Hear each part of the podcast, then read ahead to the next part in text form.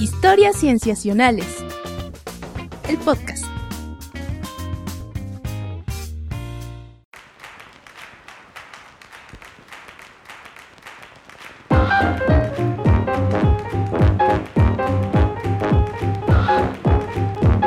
Bienvenidos a Historias Cienciacionales. Estamos una vez más grabando para ustedes para traerles aquello en la ciencia que nos dejó con las cejas fruncidas pensando, mirando al cielo, aquello que hemos estado enterándonos en las últimas semanas y que nos ha emocionado. Yo me llamo Víctor Hernández y estoy muy contento de saludarlos y también de saludar a mis amigos, comenzando por Sofía Flores. Hola Sof, ¿cómo estás?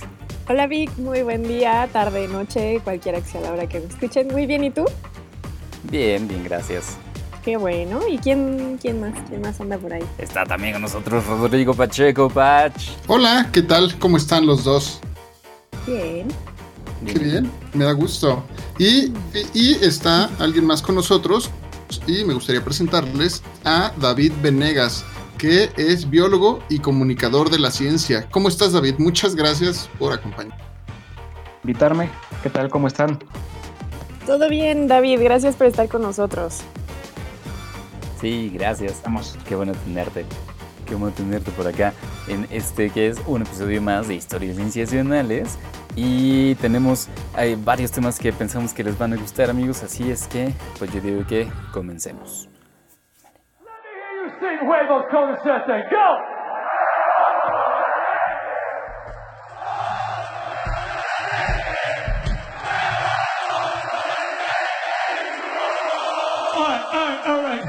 That was good, but it's missing one thing. It's missing Twisted fucking Sister.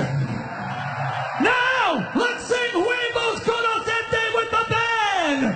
Here we go. One, two, three, go. Muy bien, en esta primera sección eh, me va a tocar a mí platicarles acerca de eh, un estudio que tiene que ver con dinosaurios, amigos. Así es, los dinosaurios han vuelto a historias sensacionales y han vuelto en forma de huevo. Ay, nuestros favoritos. ¿Huevo Kinder? En huevo kinder, pues fíjate, casi, bueno, eh, es huevo, huevo en un estado muy pequeñito. Eh, Les platico rápidamente. Eh, fíjense, es, es, es un estudio que, eh, digamos, in- innova en técnicas de cómo estudiar eh, restos fósiles de dinosaurios, em, que además eran un tipo de fósiles que era muy difícil de ver, que eran los embriones, o sea, los pequeños dinosauritos que se estaban formando dentro de huevos. Eh, eh, no es tan usual encontrar huevos de dinosaurios, sí hay muchos que se han encontrado en el mundo a lo largo de los años, em, pero tampoco es tan fácil estudiar lo que tienen dentro, ¿no? Porque si bien el huevo se puede fosilizar, eh, eh, digamos, eh, es muy complicado analizarlo por dentro y saber cómo era la estructura de los, de los dinosaurios que estaban dentro, ¿no? Entonces, estudiar, digamos que el- los embriones de estos animales nos puede ayudar, entre otras cosas, a eh, ubicar mejor las relaciones evolutivas entre los dinosaurios y los otros grupos que tenemos que son muy cercanos a ellos, eh, entiéndase aves, por supuesto, eh, pero también otros reptiles. El, el desarrollo embrionario es una de esas características que los biólogos en general usan precisamente para crear grupos grandes de animales, ¿no? Entonces, analizar el desarrollo embrionario de dinosaurios, pues era realmente una pregunta muy interesante y que muchos paleontólogos estaban interesados en hacer. Entonces, este estudio que yo les voy a platicar es uno que se realizó en la Universidad de Witwatersrand, en Sudáfrica, en colaboración con científicos del sincrotrón europeo en Francia. Este En Grenoble, donde en pasa Grenoble, exactamente. La historia del perfume. ¡Eh! Es que es una ciudad que conocemos y es que hemos leído esa novela. Sí. Pero en efecto, eh, esta- este estudio, pues digamos, es una colaboración Sudáfrica-Francia, eh, liderada por eh, científicos de de Sudáfrica, Kimi Chappell y Jonah Chanier, este, que ellos acudieron a la colección paleontológica que tenían en su universidad, puesto que contaban con algunos ejemplares de huevos, ¿no? Eh, huevos que se habían encontrado hace décadas, ¿no? en 1976 para ser más exactos. Eran unos eh, huevecitos de no más de 10 centímetros de, de tamaño y que se sabía que pertenecían a una especie de dinosaurio llamada Masospondylus carinatus, que es una especie de dinosaurio, digamos, de eh, más o menos vieja, de unos 200 millones de, de, años de antigüedad, y que estamos hablando entonces de este, eh, este momento en la historia de la vida, que es el Jurásico temprano. ¿no? Este, así que estaríamos hablando que es como la, eh, la el momento temprano de la, de la mitad de la, del reinado de los dinosaurios. ¿no? Este, es, un, es, un, es un dinosaurio más o menos viejo, pero no de los más viejos. David. Y todo para que ubiquen el público más o menos a qué tipo de, de dinosaurio nos referimos. No, no, sé si le ibas a comentar, mm. Víctor. Pues es, es, es, sobre todo está relacionado con los dinosaurios de cuello largo.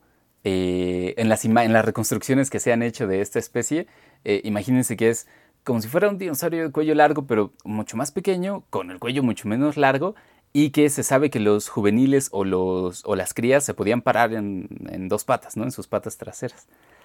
Realmente es como los abuelitos de estos grandes dinosaurios, este, como el Diplodocus, el Brachiosaurus, estos dinosaurios gigantes, y si era mucho más pequeño, como el tamaño de un caballo o un bisonte. Uh -huh. Que sí. podía pararse en dos patas, tal cual. Uh -huh. Son sí, como los que bien salen... grande. Ajá, son como los que salen en Paseando con Dinosaurios, que tienen un cuello gigantesco. No tan grande. Ok, ok. O sea, eh, imagínatelo como, eh, Cerremos nuestros ojos. como con la misma forma, exacto. O sea, como con la misma forma de uno de esos de cuello largo, pero con las proporciones mucho menos exageradas, ¿no? Ok. O sea, eh, eh, tan largo quizá como el cuello de una jirafa, ¿no? Que no es mucho más largo que, que lo de los dinosaurios, que sí lo tenían, ¿no? El cuello muy largo. Eh, eh, pero entonces es precisamente este tipo de dinosaurio, ¿no? Se tenían entonces huevos de ellos y se sabía que ahí dentro de los huevos había embriones en desarrollo y lo que se había conocido al respecto de esos embriones en un primer lugar era que estaban ya en una etapa de desarrollo muy avanzada, probablemente a punto de eclosionar. Eh, sin embargo, al hacer este análisis mucho más detallado, el equipo encontró varias cosas interesantes. ¿no? En, en, primer lugar, la técnica que usaron eh, es ya de por sí interesante porque imagínense, se usa un sincrotrón, ¿no? Que eh, espero no dar una imagen equivocada, pero es también un, una especie de acelerador de partículas, pues, eh, que nos permite eh, emitir rayos X, con lo cual entonces los investigadores pueden crear imágenes. Y esa técnica la fueron puliendo a lo largo de algunos años, eh, de tal manera que eh, hicieron, aplicaron una técnica mucho más particular que se llama eh, tomografía de rayos X de contraste de fases, que lo que permite es no solo tomar como la imagen de rayos X, sino además separar muy bien las diferentes, los diferentes materiales que tienen distintas densidades. Y, y, es así como podían ubicar los, eh, los restos en, dentro de esos huevos que eran ya restos óseos. Como me imagino un encefalograma, algo así. Como un, no, un, o un este aparato que te, que te, que te mide todo el electroencefalograma. Ah, eh, no, porque lo que crean no es una, este, una gráfica de algo, sino la imagen como tal. Ah, okay. Ajá, o sea, es este... como, una, como una radiografía que va cuando vamos al médico, pero como a, con un poder de imagen muy poderoso, ¿no? Exacto, mucho más poderoso que eh, por la, la, los detalles técnicos que no sé y, y, no me los pregunten amigos, pero lo que entiendo es que pueden hacer, digamos, una reconstrucción en tercera dimensión de esos materiales que son densos que están ahí dentro del huevo, ¿no? Es decir, lo que ellos pudieron ver con esta técnica y después de procesar muchísimo los datos fue una reconstrucción en 3D de los tejidos eh, osificados, que ya eran hueso de esos embriones, ¿no? En particular de los cráneos de esos pequeños dinosaurios. O sea, imagínense que los cráneos eran de menos de 2 centímetros de, de tamaño, ¿no? De, de ancho.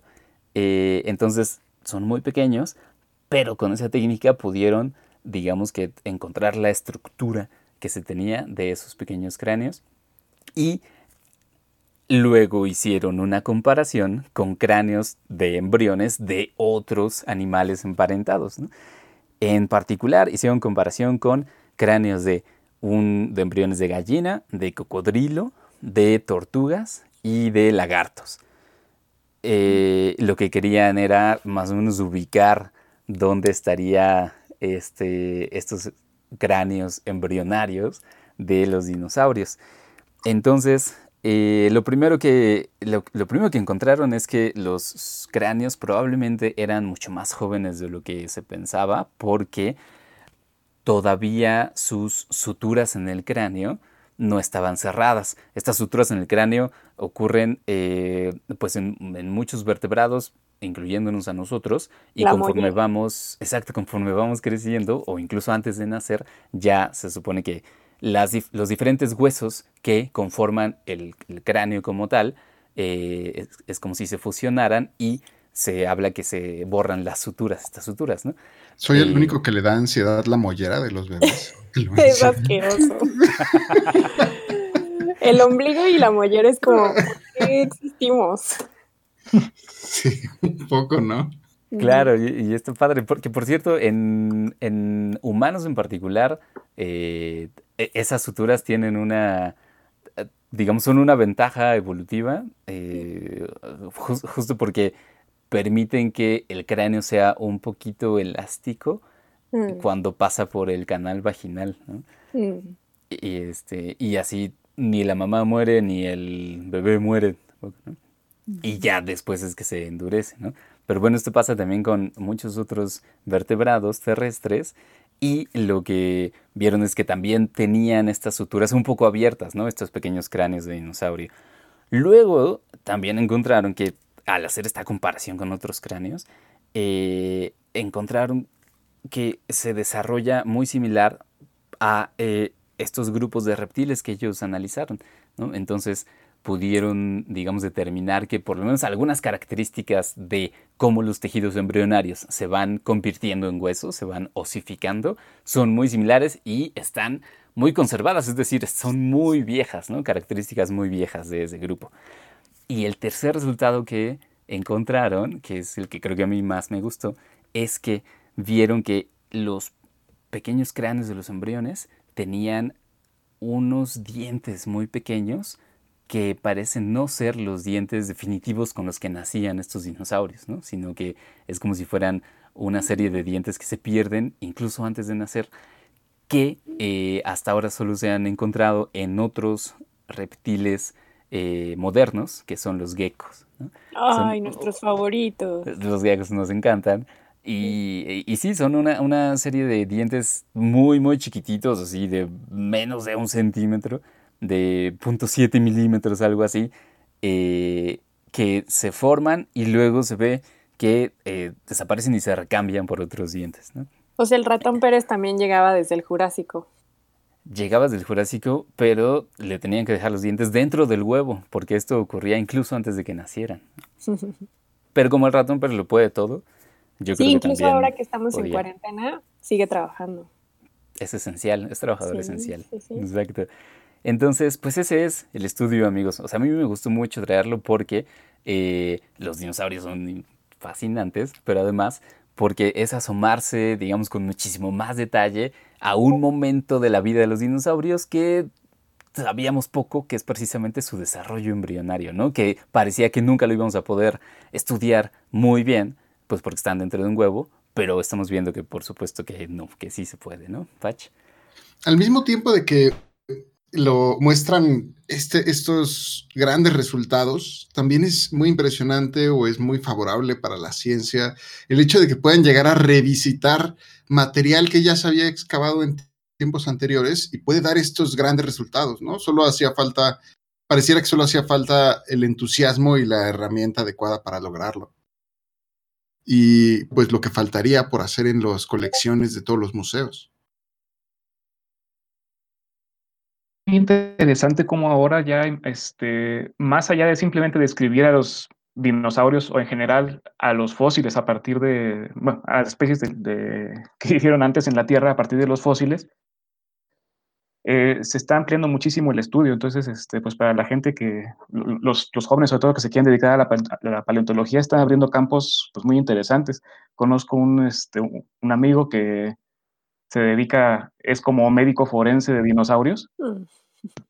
porque además de que pues escribió, ha escrito un par de especies nuevas aquí en México, este, eh, ha estudiado de qué se enfermaban los dinosaurios a partir de la evidencia fósil que hay. Entonces diagnosticó varias patologías en alguno de los, varias enfermedades en alguno de los dinosaurios que, que estuvo estudiando. Hizo su especialidad en veterinaria. Es algo muy interesante, como decía Pacheco, es nada más cosa de, este, de que haya el interés y se encuentren las herramientas adecuadas. Es Ángel, ¿no? Eh, Ángel Fernández, si mal no estoy. Exactamente, Ángel. Sí, sí, sí, él estuvo con nosotros uy, en un episodio bien temprano, creo que fue el segundo o tercero de nuestra primera etapa. Y sí, ese trabajo que él hace es súper bueno, súper fascinante, ¿no? También.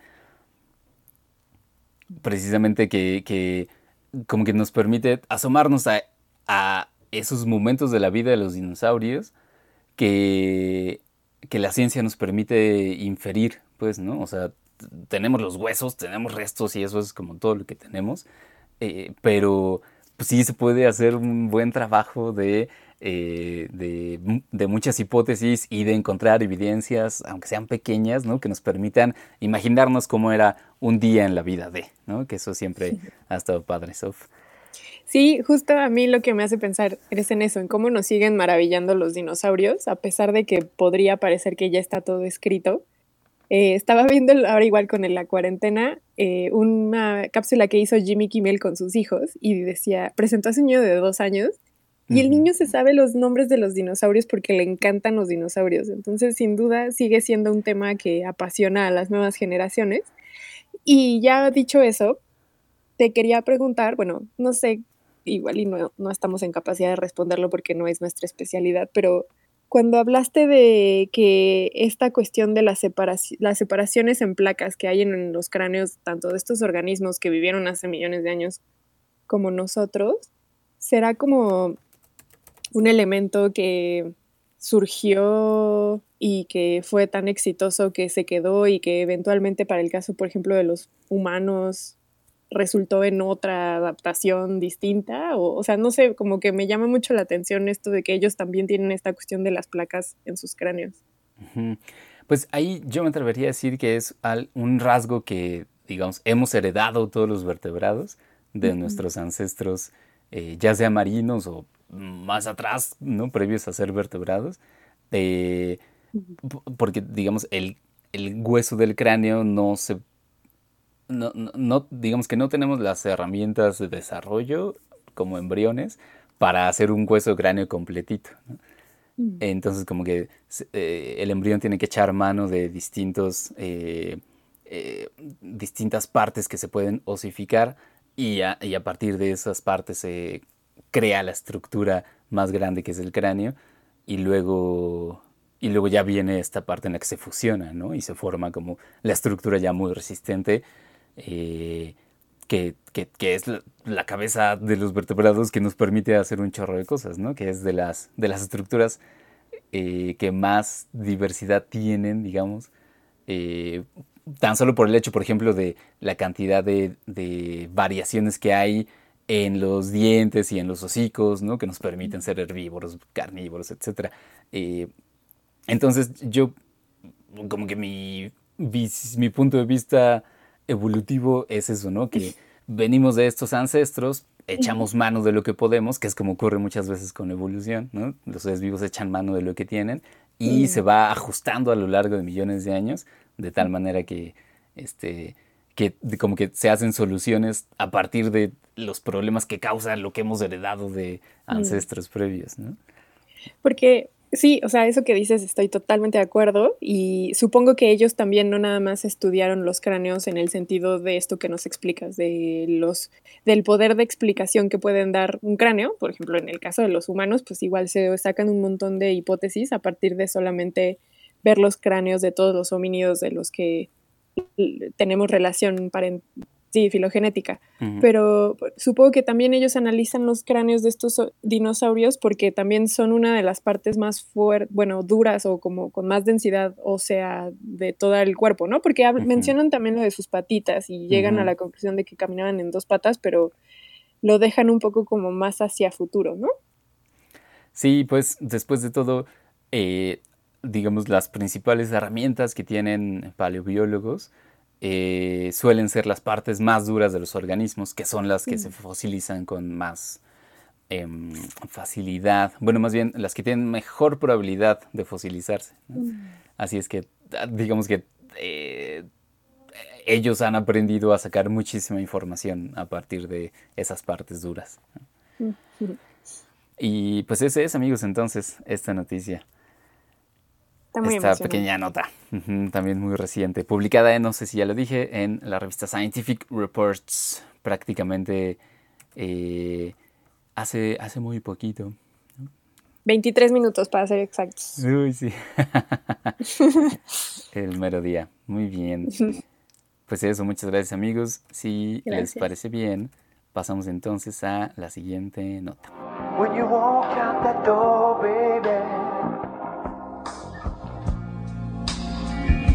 Thought I would die. I didn't realize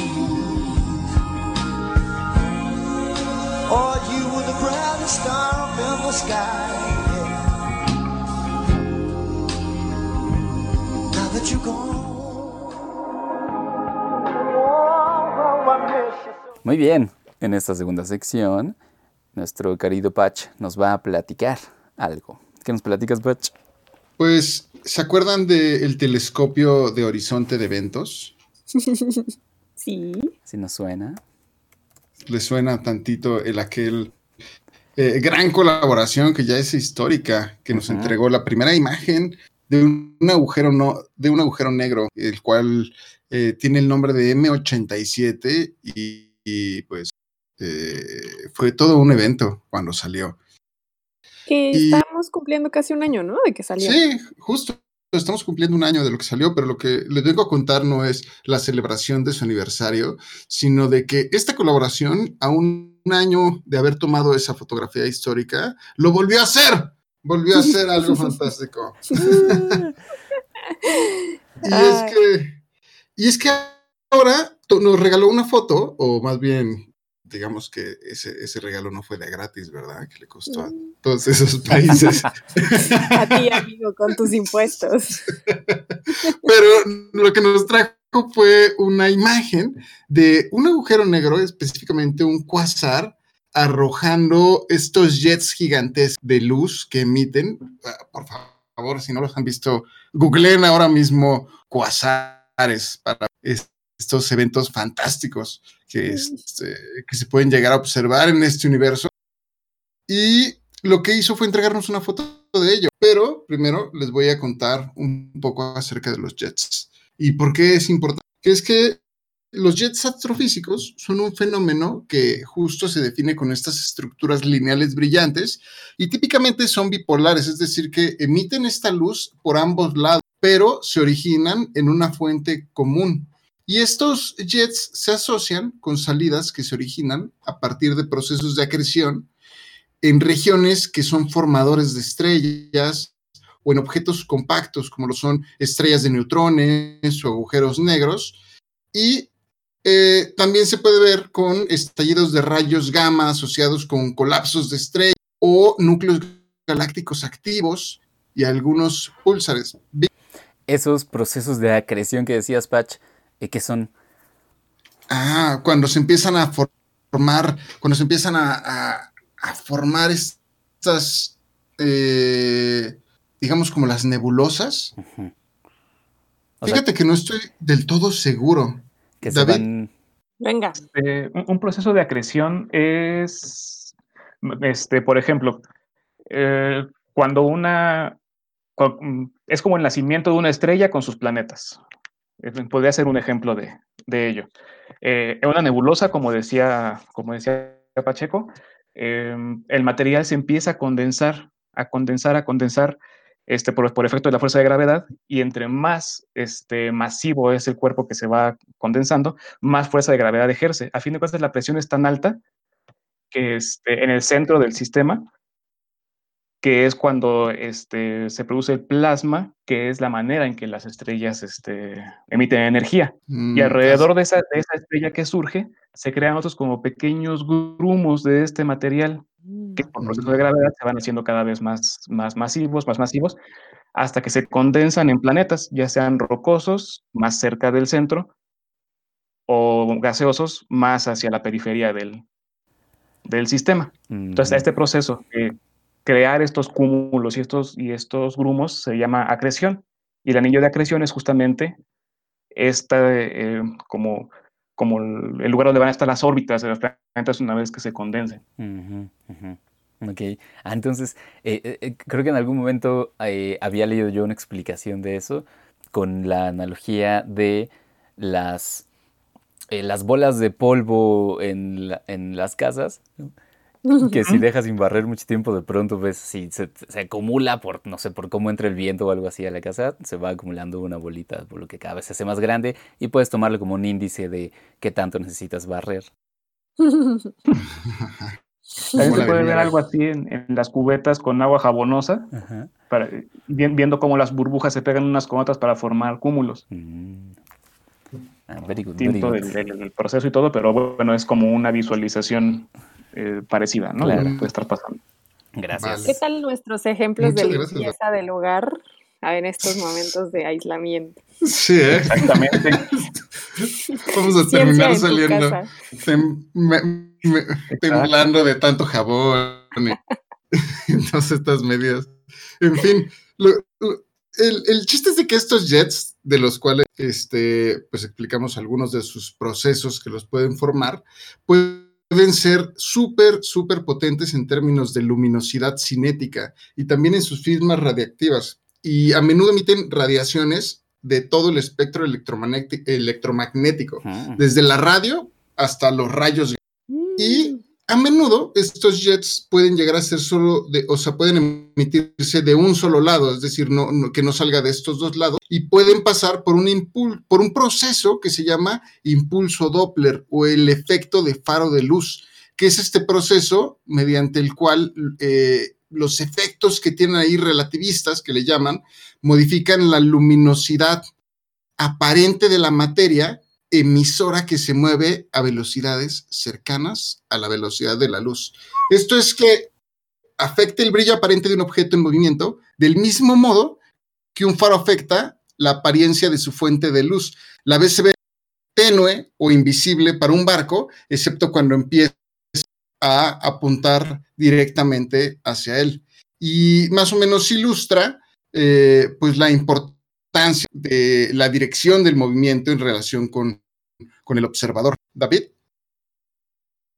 Exactamente, a lo mejor con luz es un poquito más complicado darnos una idea, pero el efecto Doppler también lo podemos este, apreciar en el sonido. Mm. Y a lo mejor todos lo hemos apreciado, este, solo, solo, que no nos damos cuenta de ello. Cuando un carro, cuando un coche o una moto viene muy rápido, ¿cómo lo escuchamos? ¿Qué pasa? Como mm. cuando nos pasa, ¿no? Se cuando se va acercando es más agudo. Y cuando rebasa y se va alejando, cambia y se va, ¿no? Exacto. Lo mismo pasa con la luz. Perdóname. Te, iba a preguntar un poco también, o sea, con toda esta explicación que nos está dando Patch, perdón por mi ejemplo tan burdo, pero lo estoy usando para imaginarme todo esto que nos está, explicando. Eh, en Star Wars, ¿cómo se ve que sale una fuente de poder para que exploten planetas? Podría decirse que es algo similar así como una fuente concentra mucha energía y de repente la libera en forma como de un rayo. Podría ser, sí, sí. Aunque también, sí, pues justo se ve así como a- a- saliendo un rayo de una agujero, Ajá. tal es que- cual, así. Ahorita cuando dijiste de un solo rayo, me vino a la mente justo de Star Wars cuando explotan planetas. Ah, sí, sí sirve, Per- ¿por qué Perdón no? por mi ejemplo tan burdo. No, no, estuvo muy bien. De hecho, o sea, sí, sí da, sí da la apariencia de un rayo de la muerte, que bien podría serlo, ¿eh? Si, si, apu- si te llega uno de esos rayos gamma a tu Seguro planeta con sí. vida más cercana. Entonces, el- el- ahora lo que sabemos es que esencialmente todas las galaxias grandes, incluida la nuestra, que es la Vía Láctea, albergan un agujero negro que es supermasivo en el centro. Una de cada 100 galaxias muestra un núcleo galáctico activo donde la emisión de la región nuclear puede llegar a eclipsar a la propia galaxia y controla su crecimiento a través de una fuente, una... A ver, vuelvo a empezar otra vez, ¿ok? Una de cada 100 galaxias muestra un núcleo galáctico activo, donde la emisión de la región nuclear puede llegar a eclipsar incluso a la propia galaxia y, y controla su crecimiento a través de una fuerte retroalimentación radiativa. Entre todas las galaxias con núcleo activo, únicamente el 15% de ellas pueden llegar a mostrar jets así espectaculares de gran escala, en donde las partículas están confinadas a un campo magnético y pueden llegar a acelerar esas partículas que salen con la luz, incluso a velocidades cercanas a, a la velocidad de la luz. David, un poco para darnos idea de este, a lo mejor de, la- de la magnitud de estos eventos que son así súper espectaculares y súper energéticos. Este, imagínense, una, una galaxia está hecha de millones de estrellas. Estrellas así como el, como el Sol, o unas mucho más grandes y mucho más brillantes. Y estos eventos en- que, que- que dice Pacheco llegan a ser más brillantes junto de, las, de esas millones de estrellas que forman una galaxia. No. es muchísimo, es muy espectacular. Exacto. Y esta misión, esta emisión que hace, se debe a que el agujero negro comienza a absorber toda la materia que se encuentra en su cercanía y por efecto de la velocidad de rotación del disco de acreción, se produce una gigantesca cantidad de energía y es liberada en forma de... Y es decir, o sea, como mucha de la materia que comienza a ser absorbida cruza el horizonte de eventos del agujero para nunca regresar, pero otra no la cruza y justo se piensa que es expulsada en ese... Y estos agujeros negros que emiten estos jets los conocemos. Y las galaxias con núcleo activo que están alineadas con nuestra línea de visión, las llamamos blazares. Entonces, si le estamos viendo, si nos están apuntando directos, se llaman blazares, y si no, las llamamos cuásares. Y como mencionábamos anteriormente, las emisiones que pueden llegar a ser varían en todo este espectro electromagnético, electromagnético. Y tanto es lo que emiten que se considera la fuente más poderosa y persistente de radiación en todo el universo, que es justo lo que decía David, que puede llegar a eclipsar. Pues imagínate eclipsar una galaxia entera, eso está. uf, eso es, eso es muchísimo. Y lo que, desen, lo que desencadena en los centros de las galaxias y lo que exactamente compone a estos jets es justo una cuestión, o sea, sigue siendo una cuestión fundamental en la rama de la astrofísica. Y estas propulsiones se ha visto que, que ocurren en galaxias viejas y de forma elíptica. Y la forma elíptica en las galaxias se ha asociado con eventos que son así gigantescos de fusiones entre galaxias.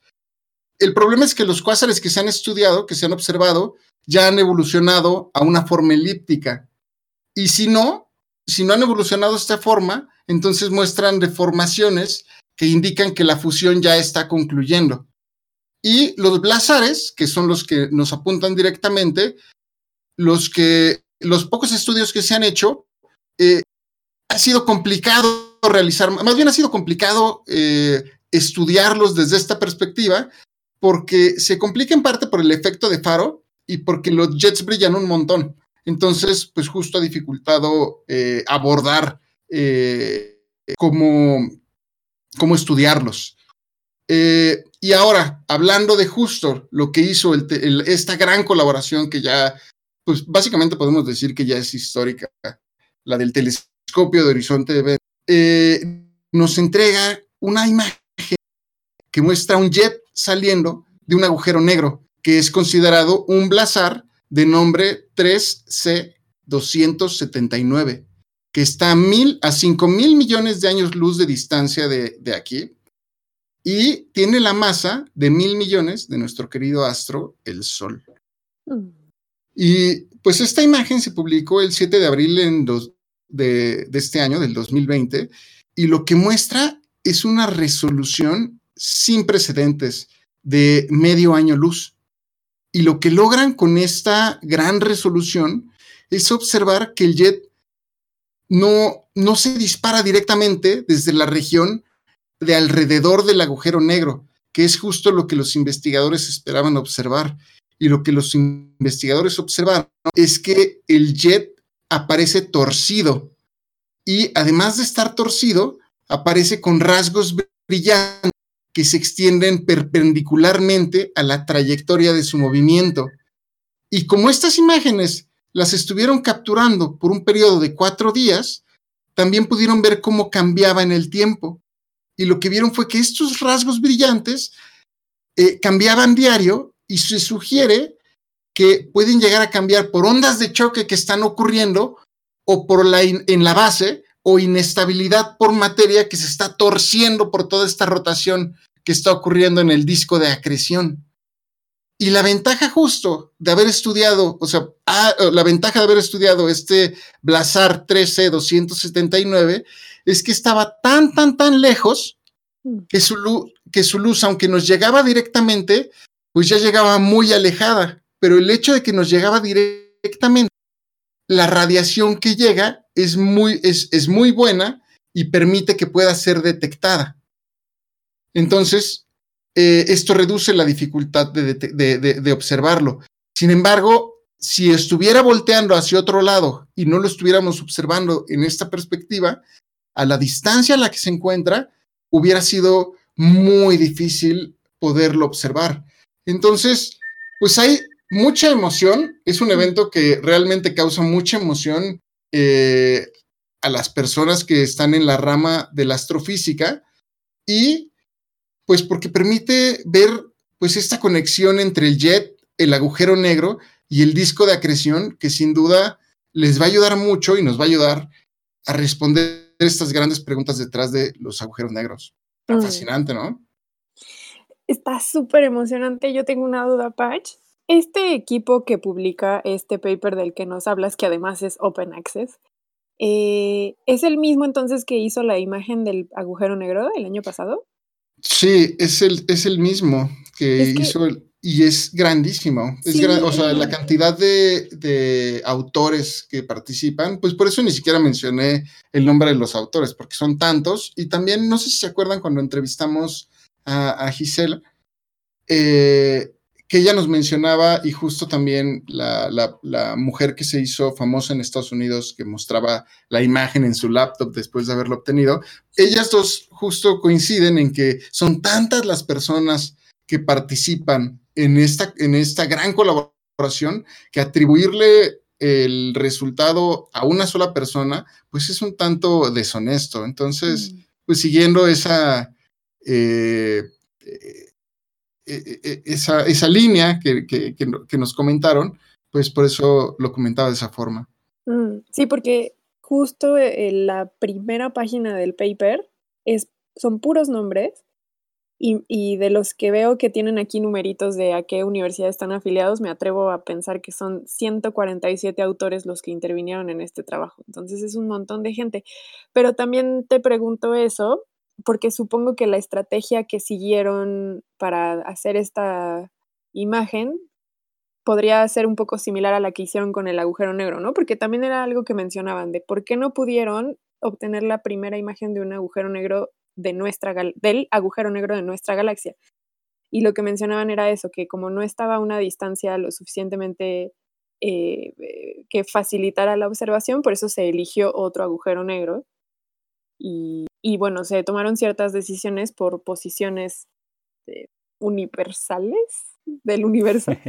Supongo que entonces supongo que su metodología es un poco similar a la de la imagen del agujero negro. Fíjate que exactamente cómo eh, obtienen, porque aparte obtienen estas imágenes también a través del tiempo.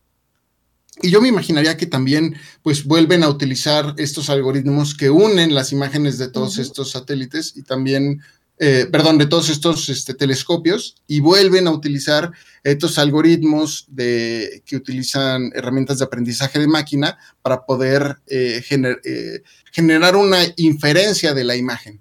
Yo, yo quedé sorprendido por ese dato que diste, Patch, de que la resolución alcanzada es de medio año luz. Sí. O, es decir, o sea, nuestros amigos que nos oigan, fotógrafos o diseñadores, este, como que tienen muy clara esta idea de la resolución, ¿no? O sea, en una imagen eh, que también puedes distinguir dos puntos distintos, ¿no?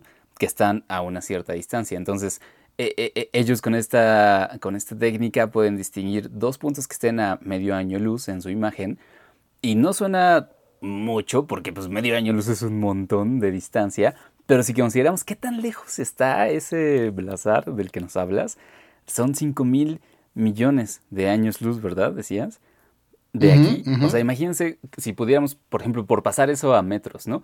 5 mil millones de metros, 5 millones de kilómetros, algo que estuviera a 5 millones de kilómetros, que pudiéramos distinguir algo que está a esa distancia y distinguir dos cosas que estén a medio metro separadas, medio metro entre ellas, es una cosa alucinante, ¿no? Entonces, eh, ese poder de resolución a mí me deja boquiabierto, ¿no? David. astronómicas a lo mejor eh, es, algo nunca, nunca antes visto, medio año luz, pero si nos ponemos a pensar, medio año luz es la distancia que viaja la luz, que es lo más rápido del universo, la distancia que viaja la luz en seis meses. Ahora pues imagínense, ¿a, cuánto está de distancia el, este fenómeno? ¿Cuánto dijeron? Cinco... Cinco mil millones. ¿Cuántos? Como cinco mil millones. Años luz. Imagínense que ese evento entonces ocurrió hace 5 mil millones de años. Sí, también. Claro. Y, la luz que nos está llegando, y, la, luz nos está llegando apenas a la Tierra. Estamos viendo el pasado del, universo realmente. es, ah, también eso es impresionante. Sí, es verdad. Sí, esa dimensión temporal también, así. No, como que no, no la debemos perder de vista, porque es bien padre imaginar eso, ¿no? De ver el pasado. Ay, a mí la verdad, luego este tipo de distancias y estos eventos eh, de escalas de, este tamaño me cuesta mucho trabajo eh, imaginármela. Claro. Pensar que estábamos haciendo en la Tierra hace 5 mil millones de años. Todavía no había Tierra. No, pues no. Sí, ¿No? Sí, no, justo, porque tenemos que 4.6 mil millones, algo así. Sí.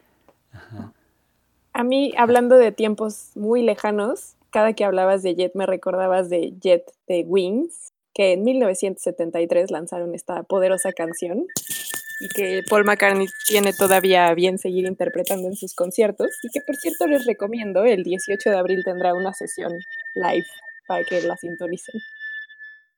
Si es que este episodio sale antes o del 18 de abril. Sí, sí. Este, es, estamos hablando de la canción que probablemente pusimos para abrir esta sección.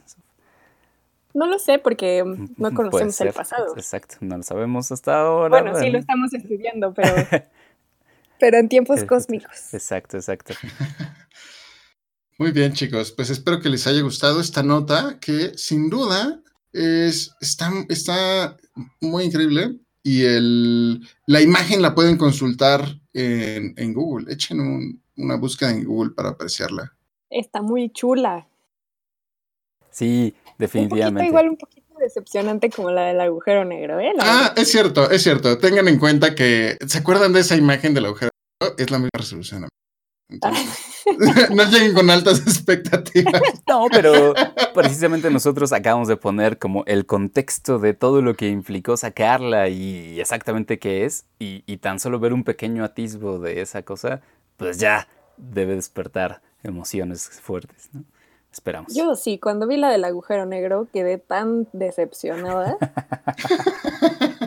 que ya ver la de este Blazar, la verdad es que sí está bien chula. Como que ya pusieron el estándar de qué tipo de imágenes nos van a estar liberando y pues ya. Claro, está bien. Pero bueno, eso también habla de que en efecto sí era esa nueva era en la astronomía de la que nos habían hablado ¿no? en ese momento. Uy, sin duda. Qué padre, qué padre. Pues muchas gracias, Patch.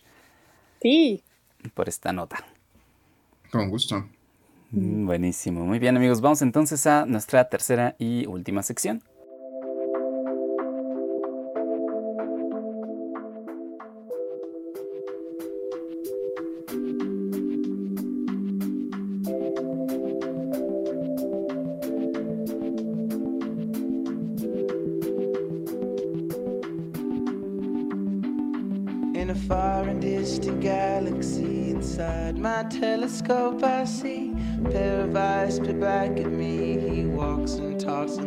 Like me. Sits around inside his house from room to room. He moves about, fills his life with pointless things and wonders how it all turns out. Y en esta tercera y última sección, nuestro invitado David nos va a platicar de algo que nos trae y que lo ha tenido pensando mucho últimamente. David. bueno, a mí me va a tocar como que hacer un zoom a la nota que, acaba de comentar Pacheco.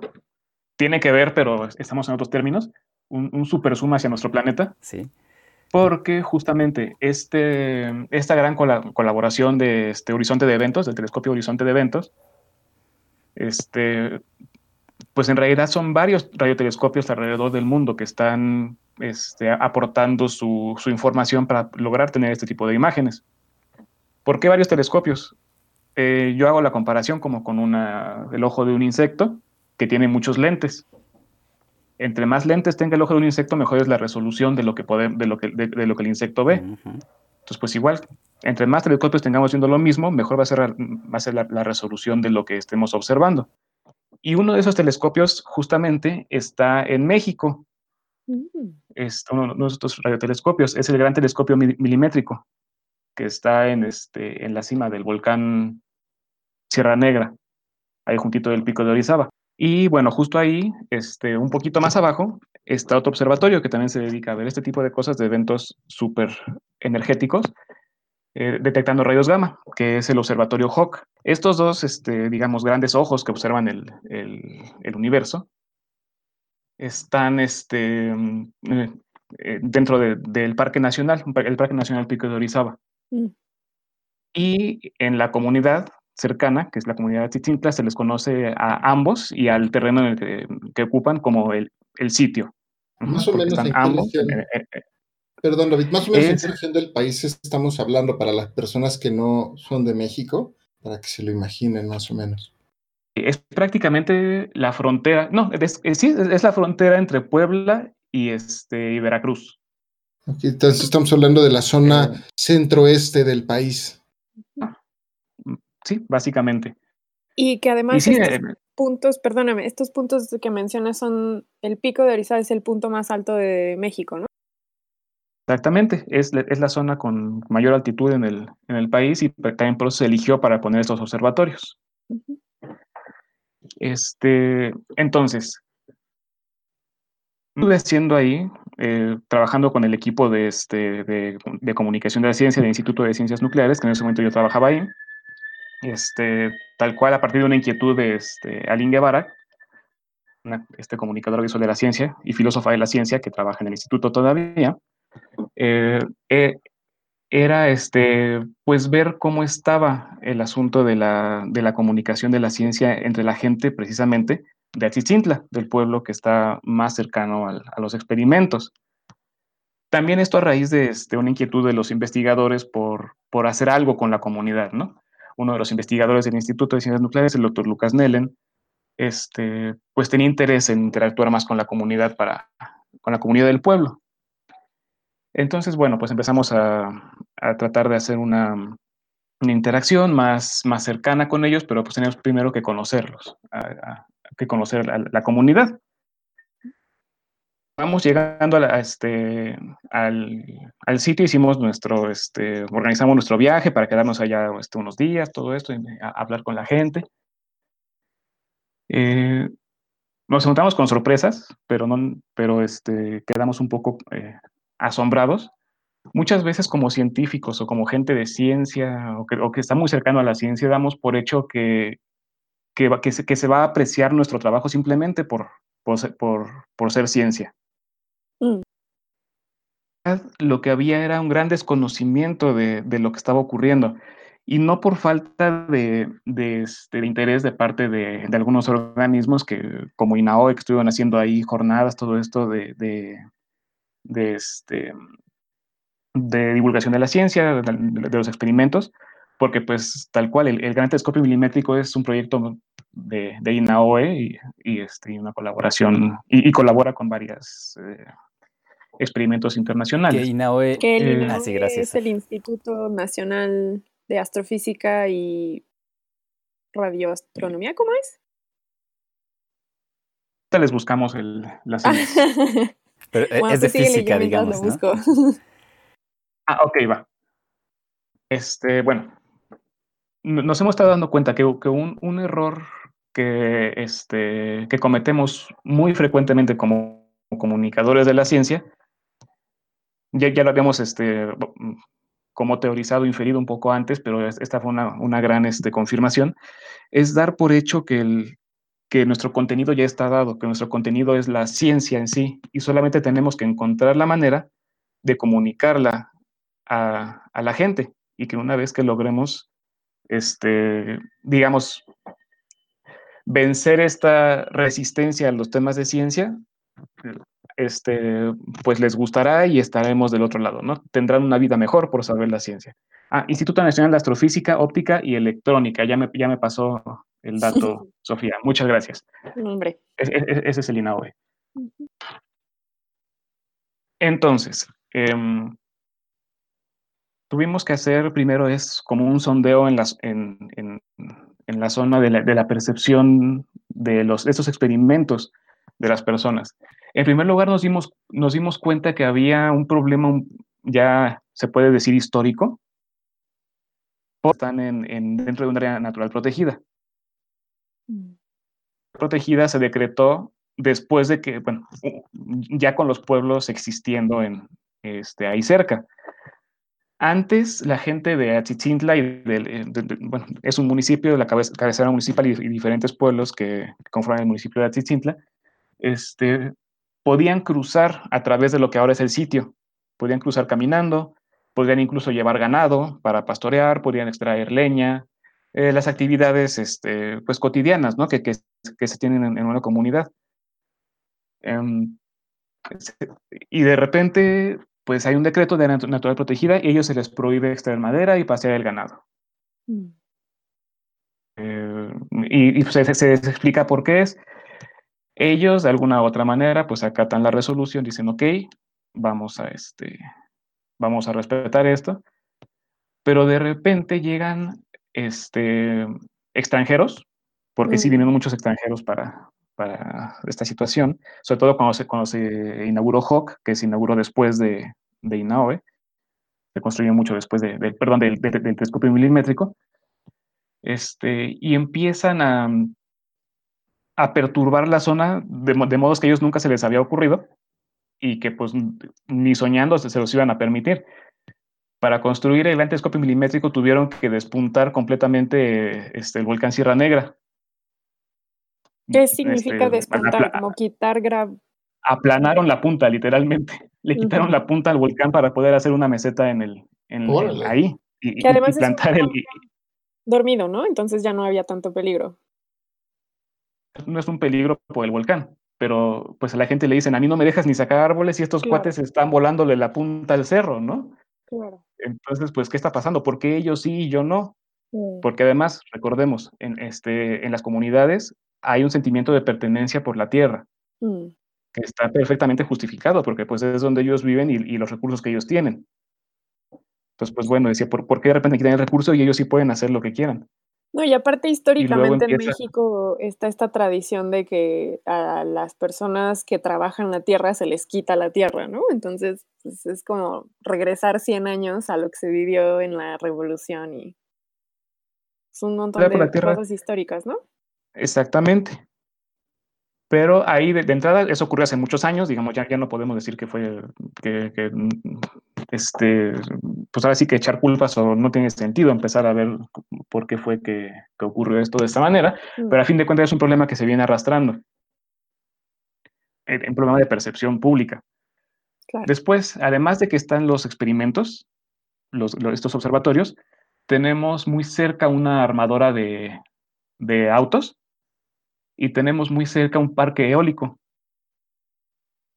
Personas de la comunidad trabajan tanto en la, en la armadora como en los, este, como el, como el parque eólico, que es, es- es- es- son estos parques, estos terrenos muy grandes donde hay turbinas que el aire mueve y producen electricidad.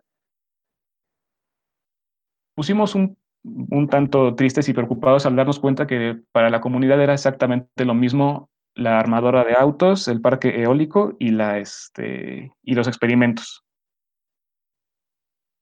A la misma gente que llega de fuera, que, este, que llega, si acaso, a dar empleo por algún tiempo y que luego se van a ir y van a dejar este, pues un relajo ahí, ¿no? Como usualmente les ha pasado. Em, pues, empezamos a ver varias cosas. Ahí realmente no les... eh, empezó a haber un interés de parte de los niños también, esto nos, dimos cuenta, de parte de los niños y los jóvenes por estudiar física, estudiar ingenierías a raíz de, de que de que estaban los, los experimentos ahí cerca. Pero se empezó a hacer muy evidente el, el rezago educativo porque no pasaban los exámenes a las universidades públicas. El, el lugar es, un, es uno de los municipios con más rezago en el país. Eh, la mayor parte de la población son migrantes, bueno, te- terminan siendo migrantes, se van a Estados Unidos este, de manera ilegal. Áreas de ahí que son, pues, que tienen muchas limitantes económicas. Es un gran sacrificio y un gran esfuerzo el permitir que, que sus hijos eh, lleguen hasta, terminen la prepa, digamos, la preparatoria o el bachillerato, en, en su defecto. Eh, es mucho más rentable para ellos, este, pues que terminando la secundaria se va la primera oleada de, de, de chicos a Estados Unidos, terminando la prepa se van los que faltaron prácticamente, y este, llegando la, y pues prácticamente ninguno estudia la carrera. Mm. pues termina siendo como muy, este, muy, pues muy fuerte para las familias y que no se concrete, pues sí pega, sí les pega muy, muy fuerte en su, en su economía familiar. Eh, por, este, por todas estas cosas, eh, nos dimos cuenta que teníamos en primera que llegar y presentarnos.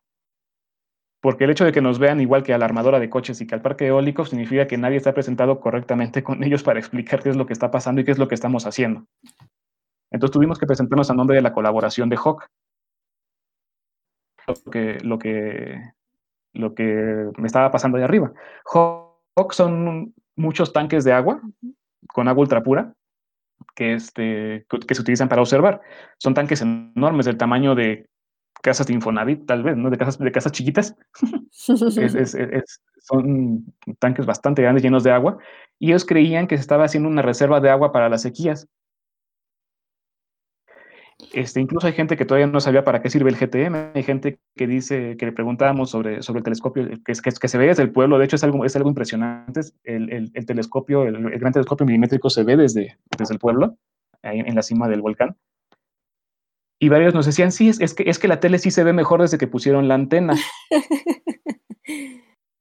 eh, pues es, es, algo muy, eh, fue, fue, algo muy complicado. Tu, tuvimos que presentarnos y, no, y, y este, descifrar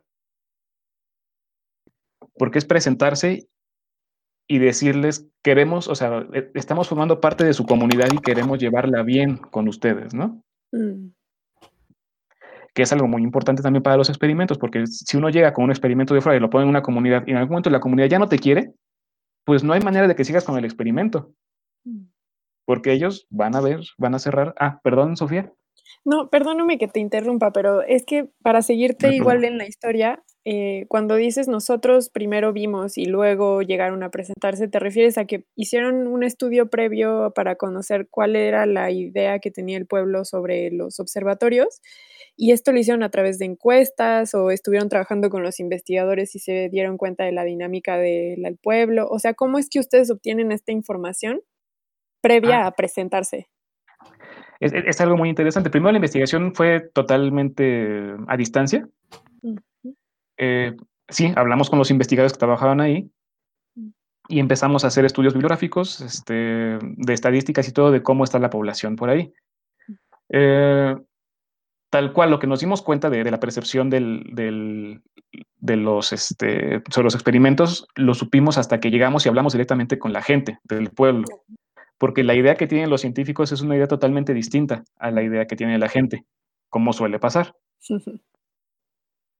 Este, mm, y sí, ju- justamente nos dimos cuenta que teníamos que, que también subsanar esta brecha, ¿no? Entre la percepción de unos y la percepción de otros para poder contribuir, para que se para que pu- pudieran realmente este, interactuar como parte de una comunidad, aunque sea por, eh, por el tiempo que dure el experimento, ¿no? Que me parece que tienen, tienen una perspectiva de vida de 10 años, el HOC, que es con el que estuvimos trabajando.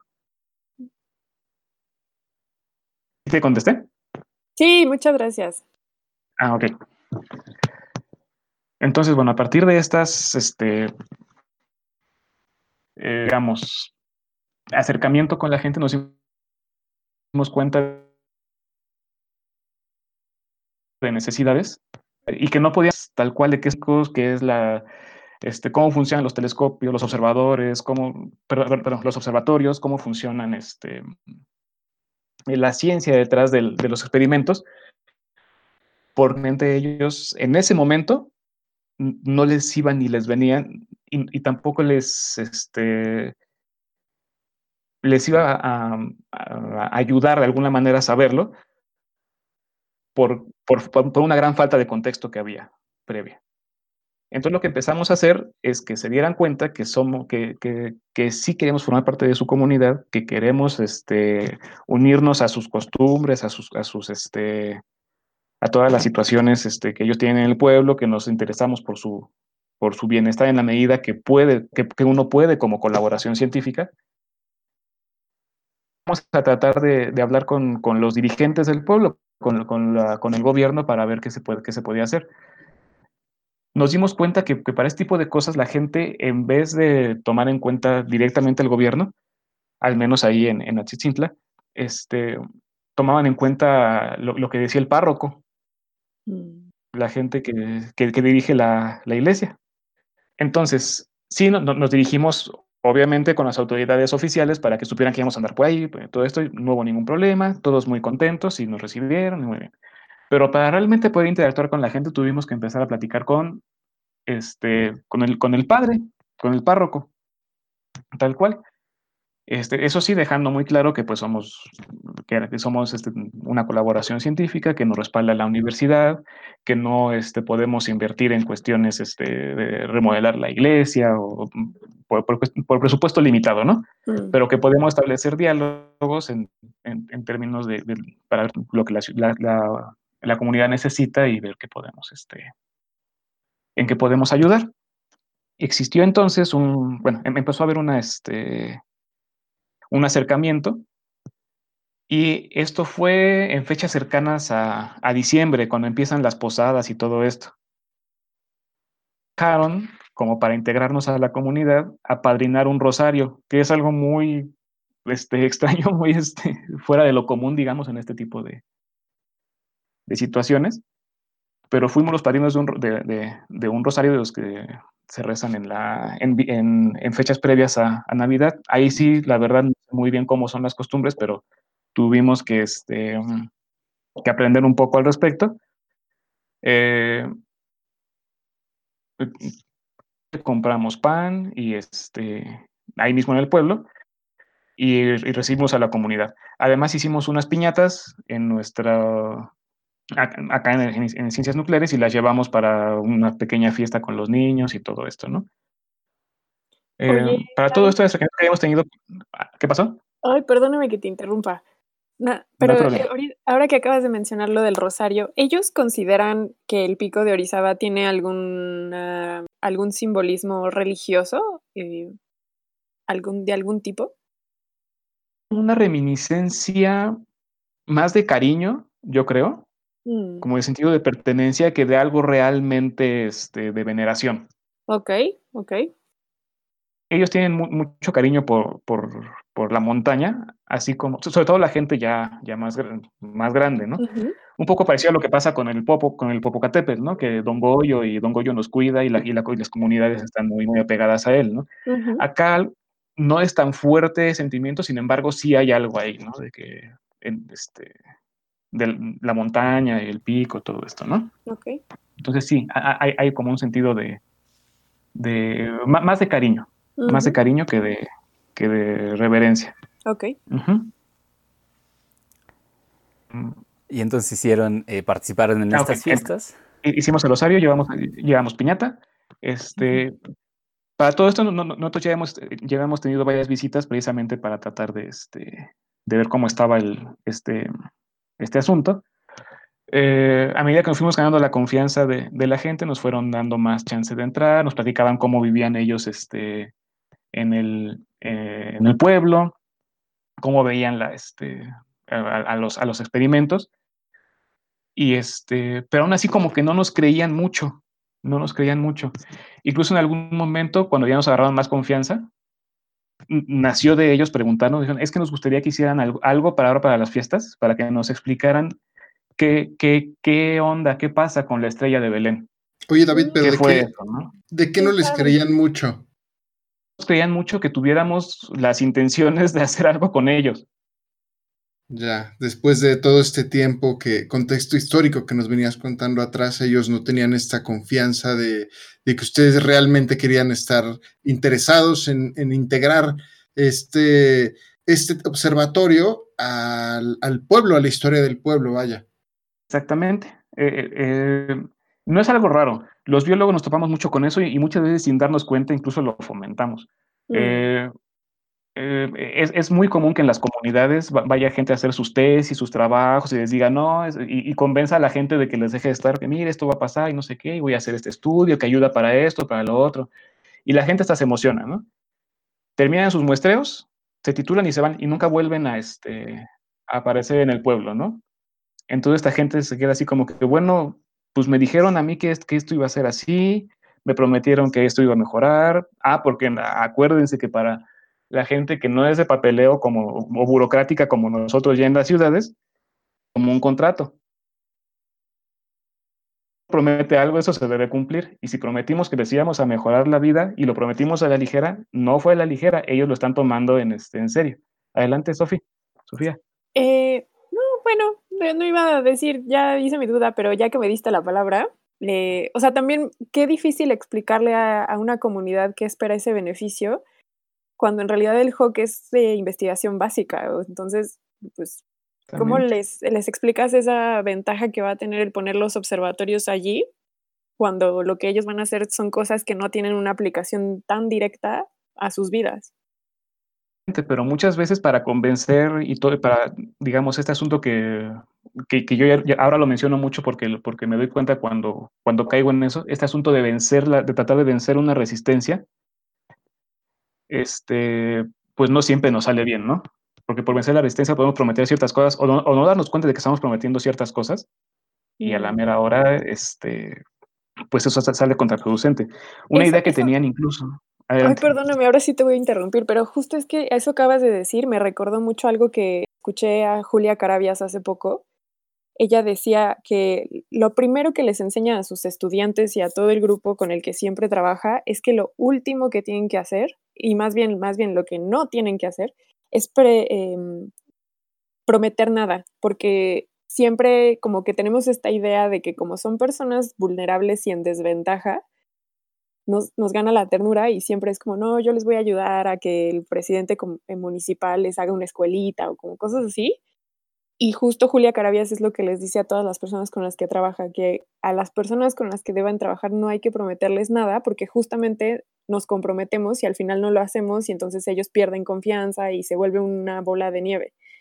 Y el que le- Julia Carabias lo mencione y que ustedes también lo retomen me parece súper valioso. Sí, y, y además como que romantizamos, caemos, caemos en este asunto de, digo, a, a lo mejor me, me meto en temas escabrosos y ustedes me pararán si es necesario. Caemos en este asunto de este rezago. Ay, perdón, David, ¿podrías repetirlo? Porque se te perdió un poco. Asunto de, roman- de romantizar el rezago. Mm. Entonces creemos que, que, pues, estas personas que están en, en- en nuestra situación de rezago, un- una situación un poco más, bueno, más precaria, este, eh, tienen un grado de, de inocencia y de vulnerabilidad que realmente no tienen. Ellos están dando cuenta de este de pues de todo lo que está pasando. Y no voy a mencionar nombres ni voy a decir este, fechas ni nada para no quemar a nadie, pero en una, en una ocasión que íbamos llegando al, al sitio, que tiene ahora una pluma para evitar que la gente pase, nada más pueden pasar los, este, la gente que trabaja ahí o los invitados de esa gente, este, llegamos a la pluma y la persona que nos llevaba saluda al vigilante muy cordialmente y todo, y este, le pregunta al vigilante, ¿qué pasó? ¿Cómo está? Y le contesta a la persona que nos llevaba desde el coche. Muy bien, aquí dándoles trabajo. Y le contesta entonces el vigilante, ah, muy bien, nosotros a usted.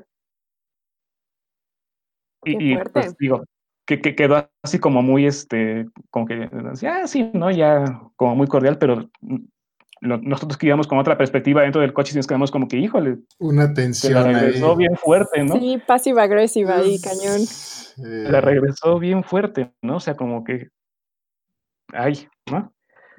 Pero bueno, eh, a eso me refiero. Y, esta persona ni siquiera se dio cuenta, ¿no? De, de lo que, de lo que había pasado, ¿no?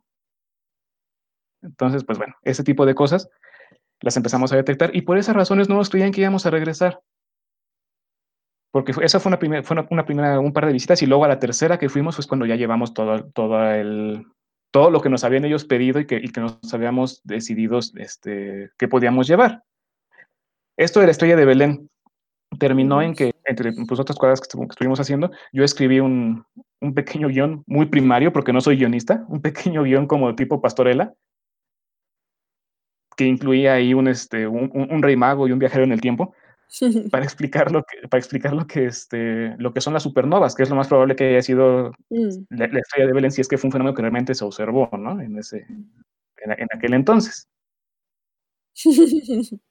Que muchas veces la, la cuestión este, mítica o, o religiosa está asociada a eventos que realmente ocurrieron, entonces pues no podemos descartar que se haya habido algún fenómeno astronómico importante en esa época. Claro. y que casualmente se puede relacionar mucho con el, con el observatorio Hawk. Entonces, pues bueno, terminamos haciendo eso, hicimos las piñatas, la gente cuando vio que llevábamos piñatas este, se emocionó mucho, sacaron unas camionetas y cerraron la calle para que pudiéramos hacer, se hizo, se hizo como un tipo este, posada pequeña ahí, llevaron a los niños y todo esto. Y las personas a las que habíamos, con las que habíamos hablado antes, algunos se acercaron y este, nos abrazaban y se emocionaban. y decían, no, qué bueno que ustedes sí, que ustedes sí regresaron. Yo, no- o sea, no, no creíamos que los, que los fuéramos a volver a ver. Eh, a ese nivel estamos, estábamos. Después de eso tuvieron más confianza, permitieron que uno de, de los estudiantes, que, que era de, estudiante de historia, hiciera una tesis sobre la- de, de historia oral sobre, la, este, sobre el pueblo de Atzitzintla, la historia de Atzitzintla, y, su, y la intersección con los proyectos, este, con, con los proyectos tecnocientíficos. Entonces, eh, eso fue muy interesante y él estuvo entrevistando gente y fue y llevó una tesis ahí para que quedara en la biblioteca del, del pueblo. Nos pidieron un, una, un curso, un, lineamientos para manejo de residuos en barrancas, porque se, daban cuenta de que sus barrancas ya estaban llenando de, este, de pues ahora sí que de, basura que, que, hacían en el pueblo y no había un manejo adecuado, entonces nos pidieron que, que si podíamos hacer algún, algunos lineamientos. Y esa fue la tesis de otra de las, de las estudiantes de Desarrollo y Gestión Intercultural.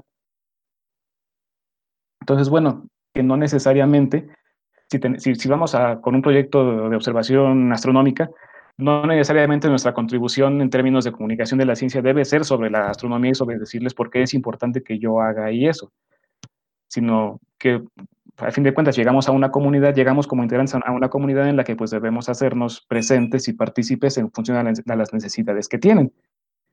Y eso pues fue como la, la, este, la conclusión a la que pudimos llegar en un estudio de caso pues muy bonito, que que terminó funcionando bastante bien. Sí, sin duda. Víctor, ah, gracias. No, es precisamente comentar. Este ejemplo me gusta mucho porque es muy raro al respecto de la relación ¿no? entre la comunidad científica y la comunidad de un cierto lugar. Eh, y me hace pensar, por ejemplo, en que eh, puede salir muy mal, como ha salido. Volví a perder a Víctor. Ay, ay, ay, ay, ahí, ahí, ¿qué tal?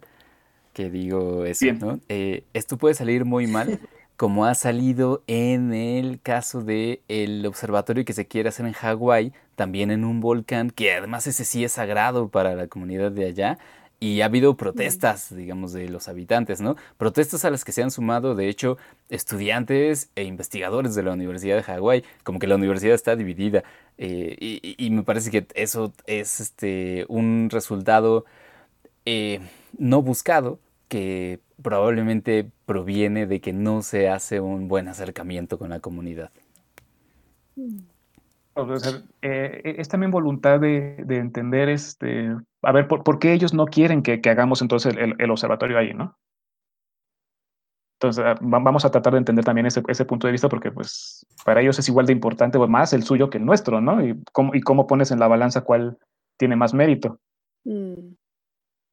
A mí, a mí sin duda me gusta mucho esta perspectiva de, porque también estamos hablando justo del telescopio de horizonte de eventos y pues David trae eh, en muy buen momento este tema de que vaya, los telescopios no están suspendidos en el espacio y en el vacío. Y están dentro de un contexto eh, del paisaje y muchas veces este tipo de eh, telescopios, sobre todo en particular, se tienen que hacer en lugares muy remotos, en donde hay muy poca luz, eh, como es, o, muy en montañas muy altas para poder obtener la mejor visión. y muchas veces esas localidades tan preciadas, pues se encuentran también eh, comunidades, como en este caso cercanas, que pueden llegar a verse afectadas. Y sin duda es importante eh, comentar y, e interactuar y conocer a las personas que están afectando tu proyecto de una manera eh, local y regional, ¿no? Vaya, es un, es un gran proyecto que va a generar y va a cambiar muchas dinámicas. Y esto me trae nada más como a manera de comentario una historia muy particular respecto a Starlink, del proyecto de Elon Musk, que, ya hemos abordado aquí, el que pretende repartir Internet alrededor de todo el, todo el globo, en cualquier parte del mundo, con satélites que van a estar dando vueltas a la Tierra. Y eh, empezó a lanzar satélites, eh, muchos satélites, y va a ser una flotilla de satélites que particularmente tienen la peculiaridad de que brillan y parecen estrellas que pasan como una línea de perlas cuando pasan. Y esto ya lo habíamos comentado anteriormente y hemos comentado cómo llegan a afectar eh, a los telescopios incluso esta, esta medida. Pero en particular una historia que me llama mucho la atención es que yo hace unos, a principios de año tuve la eh, grandiosa oportunidad de ir a conocer la reserva de la Lacandona en la comunidad de Chajul y ahí me encuentro con unas personas que me, en, las pláticas que se dan en medio de la selva mientras estás haciendo trabajo de campo, eh, llegó a comentarme que había visto una serie de ovnis hace unas semanas y que, y que no, no, le, no se explicaba lo que había visto y pues había entrado pues muy preocupado y estaba muy este, consternado de lo que había junto con sus compañeros porque estaban en el pueblo y de pronto esta línea de, de luces con perlas aparece en el cielo y, las personas, nadie les dijo que una persona en Los Ángeles estaba, estaba arrojando satélites a la órbita. Entonces, vaya, te deja pensando la falta de pensamiento o la falta de visión acerca de todas estas personas que no tienen acceso a esta información y las eh, y lo que puede llegar a emerger en todas estas ideas y en este de, falta de y, y solo para notar que muchas veces suenan proyectos muy espectaculares, pero dejamos las implicaciones sociales que podrían llegar a tener. Para mí, en ese sentido, el problema no es tanto la falta de información, que sin duda sí es un problema, pero yo creo que el problema más grande es, el, es cómo justificamos nuestro proceder. Claro. Eh, tenemos que tener mucho cuidado con los, como científicos, porque muchas veces como asumimos la ciencia como un fin tan, tan puro y tan noble, este, llegamos al punto de argumentar más, palabras más, palabras menos, que el fin justifica los medios. Mm. Tenemos que siempre preguntarnos si es cierto eso, o sea, está justificada esa situación. Y con Elon Musk siento que va mucho más allá. A lo mejor ahorita me, quieren linchar si es que son partidarios de Elon Musk, lo, que, está haciendo, o a, los que nos escuchan también. Este, él hace las cosas porque puede. Mm. Persiguiendo. lo ha mostrado como tal. ¿Por es eso? Porque puedo. ¿Por qué mandaste un coche rojo con un traje de astronauta ahí a orbitar? Porque puedo. Entonces, eh, creo que esa es la postura más peligrosa de todas. Sí, sí, sí. La verdad es que eh, fuimos por un instante deslumbrados precisamente por esa actitud, pero afortunadamente ya no nos deslumbra la mosquequicidad. Sí, pero eh, sí, porque tiene, tiene todo ese carisma. pues bueno, y sí, tenemos la idea de que pues muchas veces la, ciencia está muy al margen de la política, de las situaciones, pero la verdad es que tampoco es cierto. Este, nuestro proyecto en Achicintla no pudo seguir más por la cuestión de la inseguridad. Mm. Esto era rentar una casa allá para que, queda, para que ahí este, vivieran becarios por unos meses, becarios o servicios sociales, que impartieran cursos de regularización para entrar a las universidades. claro. de, ahí pudieran realmente prepararse y estar listos para, hacer un, para presentar un examen y entrar a una a una universidad pública. A, entrar la, a, estudiar la carrera que ellos quisieran. Sí. Y además íbamos a meter cursos de, burocracia, digamos, ¿no? De, los papeles, cómo pedir una beca, qué, opciones tienes para, para, este, para ayudarte, todo esto.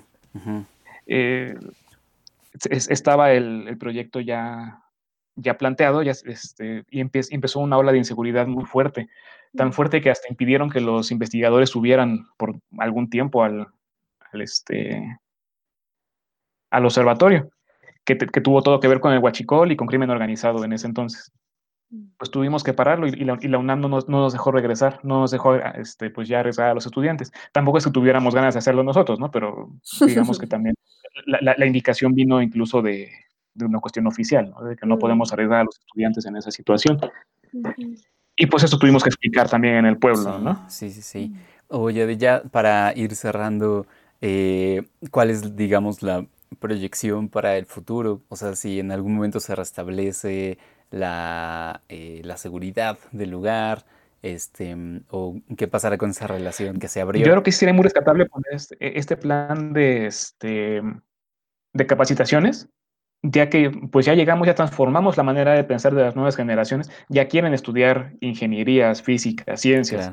Entonces, pues bueno, ya que, ya que tienen esa inquietud, darles esa oportunidad, darles esa oportunidad de, ingresar. Y además sería súper padre porque... Y en general para la comunidad de la ciencia, perdón. Ah, no, solo iba a decir, o sea, eso es súper bueno porque eso junta a las dos comunidades, ¿no? O sea, también es traer a la gente del pueblo a la comunidad científica.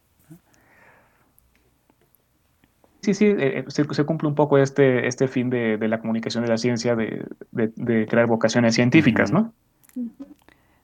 Y terminamos diciendo de comunicación.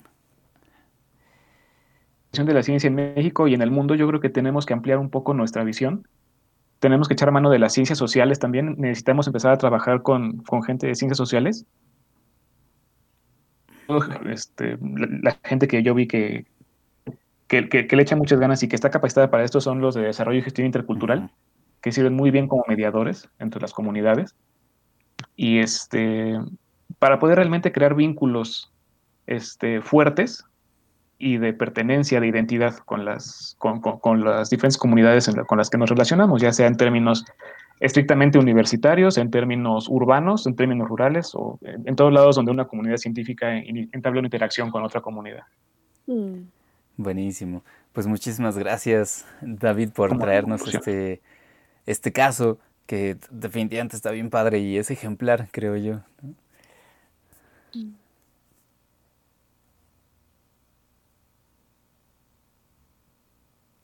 sin duda.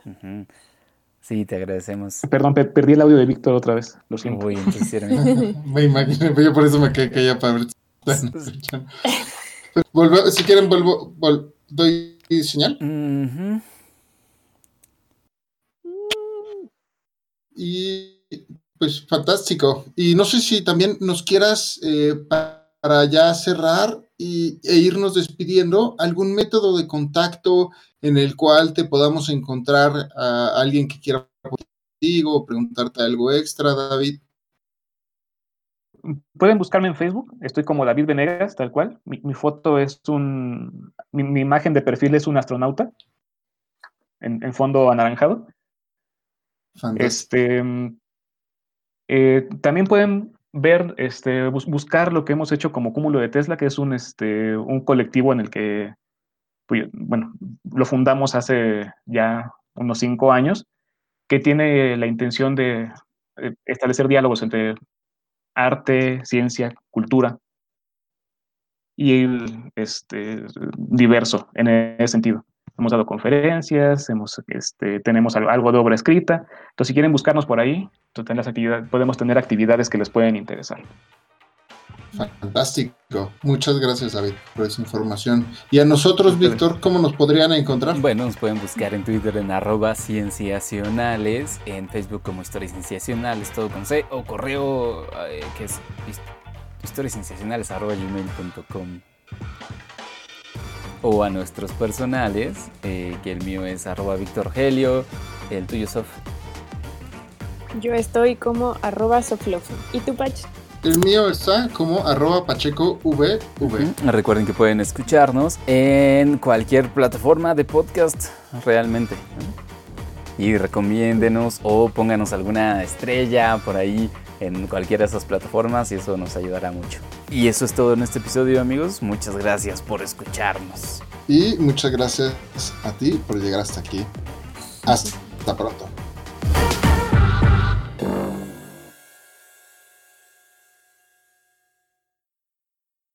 Hola a todos, esta es una emisión especial de Historias Cienciacionales que estamos explorando para traerles un contenido distinto, fresco y pues eso, explorando nuevas estrategias. Y para eso me va a ayudar el día de hoy nuestro querido David Venegas, quien es biólogo y comunicador de la ciencia. Hola David, ¿cómo estás? Hola, bien, Sofía, ¿y tú? Bien, gracias por estar con nosotros en Historias Cienciacionales. Gracias por invitarme. Esta nueva estrategia que estamos explorando tiene que ver un poco más contigo. Y queremos saber, para empezar, cómo es que te llegas a dedicar a ser biólogo. ¿Qué es lo que hace que te vuelvas biólogo? Y este, ahí realmente no, no tuve muchas complicaciones desde que era yo muy, muy chico. Me gustaba mucho estar viendo lo que pasaba con los animales. En el jardín, en el patio de la escuela, este, cuando íbamos de vacaciones, en todos lados andaba yo buscando este, animales para ver qué estaban haciendo, sobre todo insectos, este, arañas, este, todas estas cosas. Entonces, pues siempre me fui cada vez interesando más y más y más por, por qué hacían y por qué y, y las razones por las que lo hacían.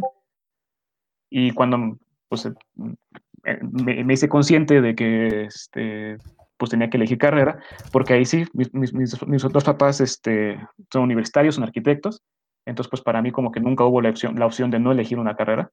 Cuando me, me hice consciente de que tenía que elegir una carrera, dije, pues biólogo. Ok. Y de ahí no, no cambié. Oye, y también aprovechando que acabas de mencionar que estudiaste biología, una de las opciones que eliges para especializarte es la comunicación de la ciencia. ¿Qué fue primero, estudiar biología o dedicarte a la comunicación de la ciencia? Fue justo ahí, de, de, de niño no, no, tuve problema, yo sabía lo que quería hacer. Y cuando entro a estudiar biología es cuando ya, no, cuando, cuando me da la crisis de identidad. Me, me gusta escribir y me frustra que que la gente no, no, entiende la importancia de lo que yo estoy aprendiendo y que yo veo como muy importante, ¿no? Mm. Entonces dije, no es que yo tengo que hacer algo para, para que este, para arreglar esto, ¿no? Porque es muy importante y quiero que toda la gente se entere. Supongo que es algo muy parecido a lo que viven todos los divulgadores o comunicadores de la ciencia cuando deciden dedicarse a esto. Definitivamente. Pues, bueno, ¿Cuál, fue- Ujú. Cuál dirías tú que es el rezago o el hueco más importante que existe en términos de alfabetismo científico, al menos en la sociedad mexicana? un, un, un- un rezago. O sea, ¿por qué tú, tú Ah. decides dedicarte a esto porque te apasiona la biología y porque te das cuenta de que las personas tienen que saber de esto que tú sabes? Pero, Ah. ¿qué, qué crees que es lo que está generando este vacío entre lo que tú sabes y lo que ellos saben? ¿No será algo muy natural el que tú sepas algo especializado simplemente porque tú estás estudiando una carrera en esa área? Claro, pero, pero los científicos pretendemos este, que nuestro trabajo trascienda y que, bueno, al menos, al menos los biólogos, que, se, que mejore ciertas cosas ¿no? en, en, en el mundo. Y pues, nos damos cuenta de que no siempre pasa, pasa así y, y muy, y, y tiene mucho que ver con que, con que no se valora eh, el conocimiento científico o, o no como nos gustaría a los científicos entre, entre la, la sociedad. Y creo que ese es un, que ese más bien es, el- es el rezago, no es una cosa de que sea un tema o, un- o un- una materia que no se esté dando.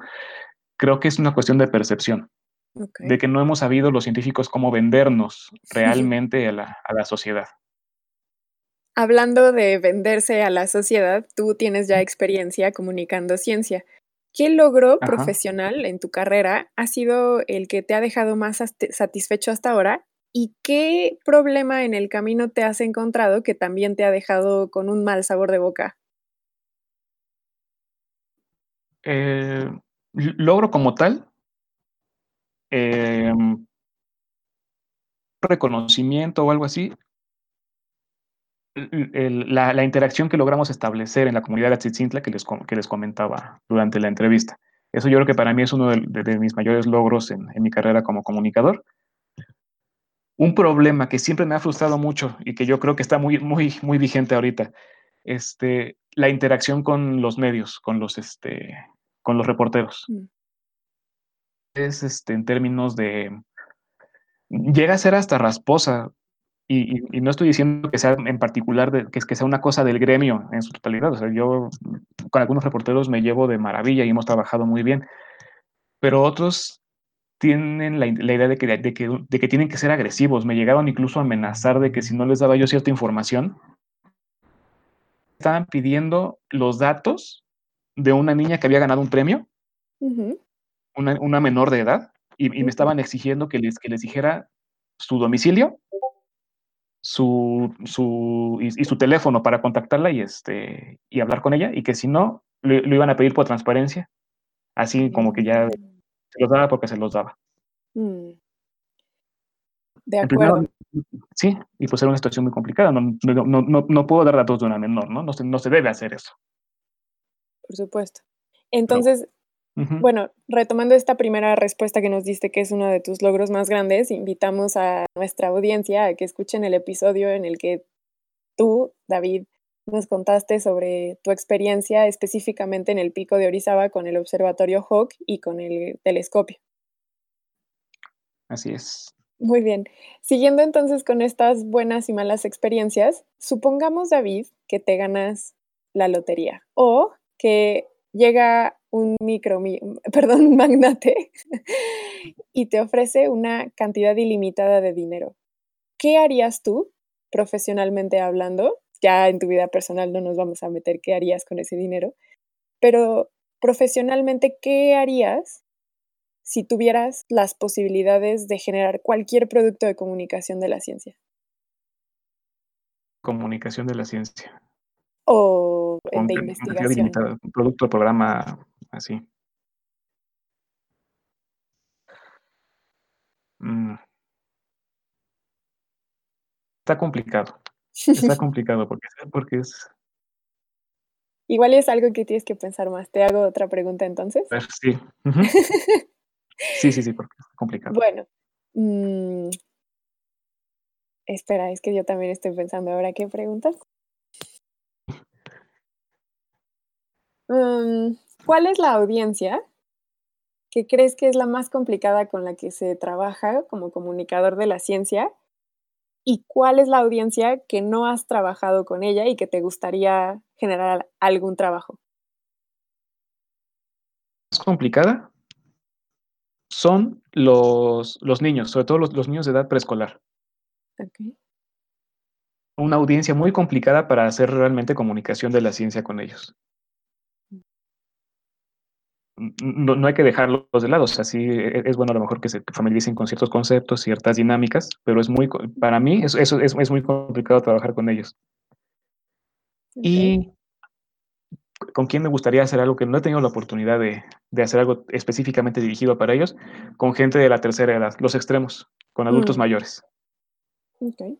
Que Podría también este, que son los más rezagados en términos de comunicación, ¿no?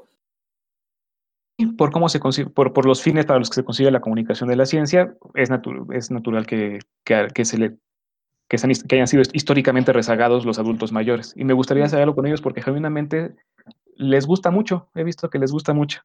Mm. David, ya para ir terminando con esta entrevista, te voy a hacer una última pregunta, que es, mucha de nuestra audiencia pertenece a la, al área científica, a la rama científica, son científicos. Y ah.